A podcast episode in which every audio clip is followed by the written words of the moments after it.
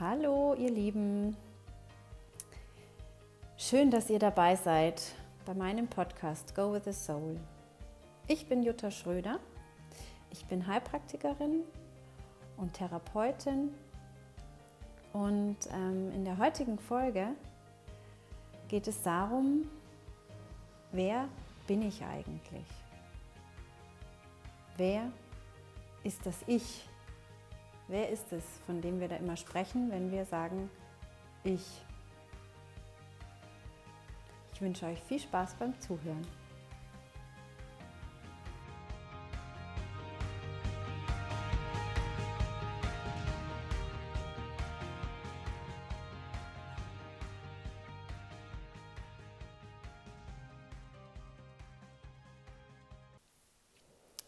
Tja, wer bin ich eigentlich?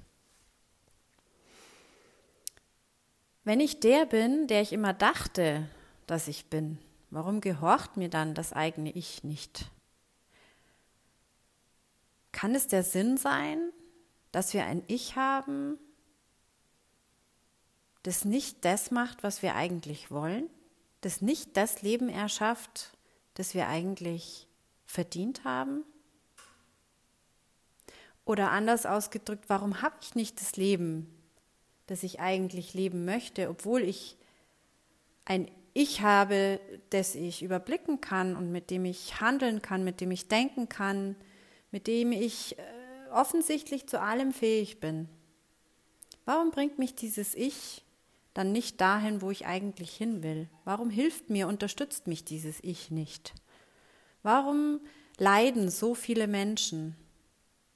Warum kommen so viele Menschen nicht dahin, wo sie eigentlich hinwollen? Das ist doch die Frage. Wenn das Ich, das endgültige Ich wäre, das Ich, von dem wir immer sprechen, das Ich, das wir wahrnehmen, wenn das das endgültige Ich wäre, was hätte das Leben dann für einen Sinn? Wenn alles anstrengend ist und alles Arbeit ist, alles Kampf ist, um es zu erreichen, um das zu erreichen, was wir im Leben wollen? Was hätte das Leben dann für einen Sinn? Wenn mir das eigene Ich nicht gehorcht, wer denn dann? Wenn mir das eigene Ich nicht die Basis schafft, das zu erreichen, was ich im Leben erreichen will, oder das Leben leben zu können, das ich leben will, wer denn dann? Das Problem ist, dass das Wollen das Leid schafft. Wir wollen ständig, was ich will, da und dorthin, dass ich will was erreichen, dass ich will mehr. Dieses Wollen ist das Problem oder ist das, was unser Leiden schafft. Denn sobald wir etwas wollen, sind wir im Mangel. Sobald wir uns mit jemandem vergleichen, entsteht wollen oder mit etwas vergleichen, mit einer Situation, die wir erleben und die wir, die, in der wir andere Menschen sehen, die da mehr haben als wir selbst oder was anderes, was Besseres haben als wir selbst, entsteht ein Wollen. Und das Wollen unterstützt den Mangel. Durch das Wollen sind wir im Mangel. Und das ist das, was das Leid schafft. Das ist der Wille. Der Wille ist das, was will. Der Wille ist der Verstand. Und wir leben unser ganzes Leben schon in unserem Verstand und wollen irgendetwas. Wir wollen den, den Beruf, wir wollen diese, dieses Haus, wir wollen ein neues Auto, wir wollen einen Mann, wir wollen einen Partner, wir wollen Kinder, wir wollen die ganze Zeit irgendetwas. Unser ganzes Leben lang wollen wir schon irgendetwas. Und das ist unser Verstand, der das immer will, der dieses Wollen in uns schafft. Wenn wir jetzt diesen, diesen Werdegang, dieses Leben, das wir da leben, mal mit der Natur vergleichen, dann wird uns klar, dass die Natur nichts will und trotzdem wird. Zum Beispiel ein Apfelkern, dieser kleine winzige Apfelkern, enthält schon den fertigen Apfelbaum in sich. Die ganzen Zweige, ein riesige, riesiger Stamm, alle Blätter und auch alle Äpfel, die der Apfelbaum jemals tragen wird, in all den Jahren, viele, viele tausend Äpfel, enthält dieser winzige Apfelkern. Und nicht nur das, sondern dieser Apfelkern enthält noch wieder weitere Apfelkerne, die weitere Bäume bringen können und weitere Äpfel und wieder Kerne und wieder tausend Bäume. Es ist also ein, eine unglaubliche Kraft in diesem Apfelkern. Genauso läuft es äh, bei den Menschen auch. Das, der Samen und das Ei bringt einen Menschen hervor. Aus dem Embryo wird ein Baby. Was muss das für eine Kraft sein, die so ein komplexes Wesen hervorbringt? Ist das unser Wille? Der Mensch mit all seiner Komplexität, kann der Wille sowas erschaffen? Nein. Nein. Alles, was ist, ist in diesem Apfelkern. Die Uressenz ist in dem Apfelkern. Denn woraus entsteht alles? Alles ist irgendwann aus der Uressenz entstanden. Das heißt, in einem Apfelkern ist die Uressenz enthalten. Und auch in dir ist die Uressenz enthalten. Und es geht darum, sich die, die Natur als Vorbild mal, mal anzugucken. Die, die Natur praktiziert völlige Hingabe und lässt die Uressenz machen. Und aus der Uressenz entsteht das schönst, größt und bestmögliche. Aus diesem Apfelkern entsteht das Bestmögliche, was aus diesem Apfelkern entstehen kann. Genauso aus Samen und Ei, aus Spermien und Ei entsteht ein Mensch, das Bestmögliche, was es hervorbringen kann. Das heißt, warum nehmen wir uns nicht die Natur als Vorbild und geben uns auch völlig hin dieser Uressenz, die da ja in uns sein muss, sonst wären wir nicht entstanden als dieses komplexe Wesen, das wir sind.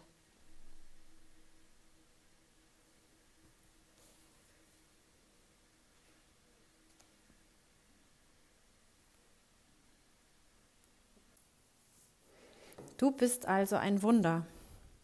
In dir ist alles enthalten, in dir ist das ganze Universum enthalten, denn auch du bist aus der Uressenz entstanden. Und das, das Problem, warum wir das so nicht erfassen können, ist, dass, dass wir es ja mit dem Verstand erfassen könnten, äh, mit dem Verstand erfassen ähm, können müssten, um es zu erfassen. Das ist die, dieses äh, Universum, das wir sind, dieses, diese Allessenz, die wir sind, diese, diese göttliche Kraft, die wir sind, ist aber so riesengroß und so unfassbar, dass wir es einfach mit unserem Verstand nicht erfassen können. Und das ist die Quintessenz, das zu erkennen, dass dieses Allumfassende, was wir sind, für uns nicht erfassbar ist mit dem Verstand. Das heißt aber nicht, dass wir damit nicht leben können, beziehungsweise es nicht leben können sondern im Gegenteil. Es geht darum, den Verstand loszulassen, den Verstand zur Stille zu bringen, um diese Essenz, um zu dieser Essenz zu gelangen. Und sobald du den Verstand in Anführungsstrichen außer Acht lässt und nur durch deine Essenz wirkst, es wirken lässt sozusagen, passieren Wunder. Weil wie es beim Apfelbaum ist, es ist bei uns Menschen eben auch so, es ist das Bestmögliche, was in uns steckt, das Bestmögliche für uns und natürlich damit auch für die ganze Welt.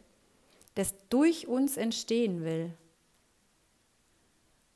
Das Problem ist, wir stehen immer mit unserem Verstand im Weg und denken, wir sind klüger als die Natur und denken, wir wüssten es besser und lenken und steuern und pressen und pushen und machen und tun den ganzen Tag, damit irgendwas entsteht, weil wir meinen, dass wir es besser können. Natürlich unbewusst. Wir wissen ja nicht, oder die meisten Menschen wissen ja nicht, dass in uns eine, eine Kraft ist, die größer ist als wir selbst und die das Bestmögliche, das Schönstmögliche und das glücklichste Leben für uns will. Also benutzen wir unseren Verstand dafür, um etwas zu erreichen. Ja, was also ist der Weg? Der Weg ist, den Verstand dafür zu benutzen, etwas umzusetzen, natürlich. Dafür brauchen wir ihn auch und dafür ist er auch wunderbar. Aber das Wirken an sich, den Fluss, den Fluss in unserem Leben, den müssen wir nur zulassen. Und wie geht das? das, ist, das ist die Essenz und das ist so wichtig. Und ähm, das versuche ich oder möchte ich euch hier hiermit vermitteln.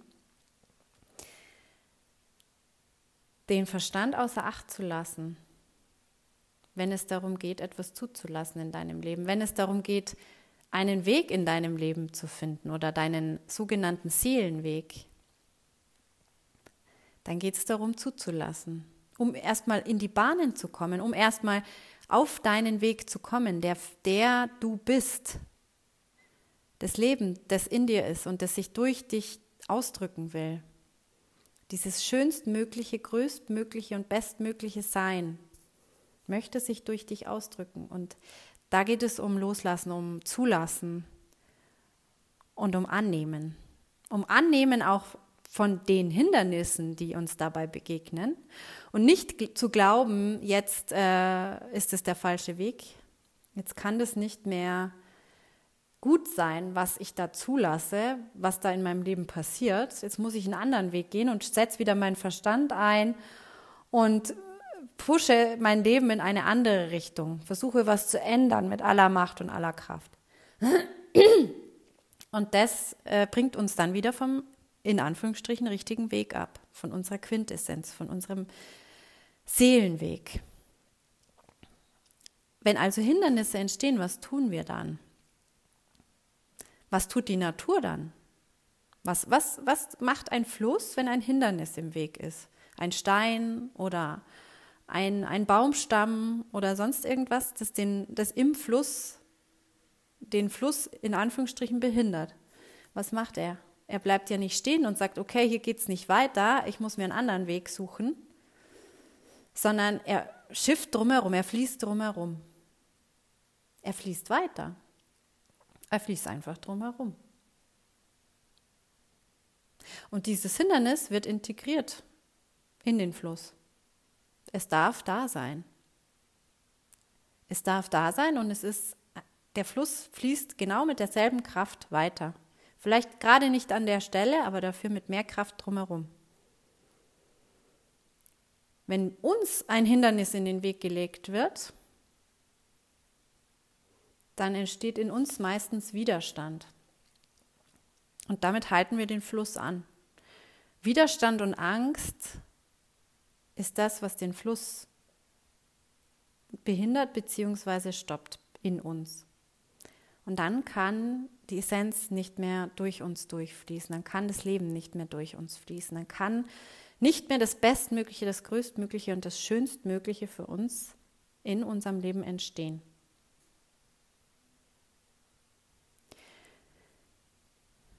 um damit ähm, um das praktizieren zu können, beziehungsweise eben den Fluss vollkommen zulassen zu können und den Verstand ruhen zu lassen, ist Meditation unumgänglich, würde ich sagen. Also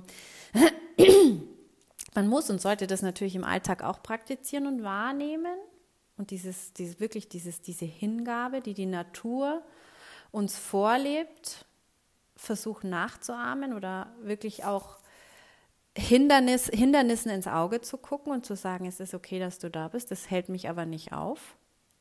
Ich fließe weiter, ich lasse es weiter fließen. Ich nehme jetzt meinen Verstand her und ähm, versuche das, dieses Hindernis bestmöglich äh, in mein Leben zu integrieren und fließe aber trotzdem weiter. Ich lasse es trotzdem fließen. Je weniger Angst entsteht in dem Moment, in dem ein Hindernis auftaucht, je weniger Widerstand entsteht, umso schneller kann das Leben wieder, wieder weiterfließen oder gar nicht erst ins Stocken geraten. Das wäre die, die Königsdisziplin.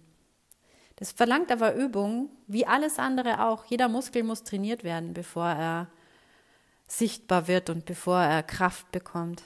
Genauso ist es auch mit, mit unserem Seelenweg oder das Zulassen unseres Seelenwegs, mit unserem Leben, unserem schönstmöglichen Leben. Das ist, ist genauso Trainingssache.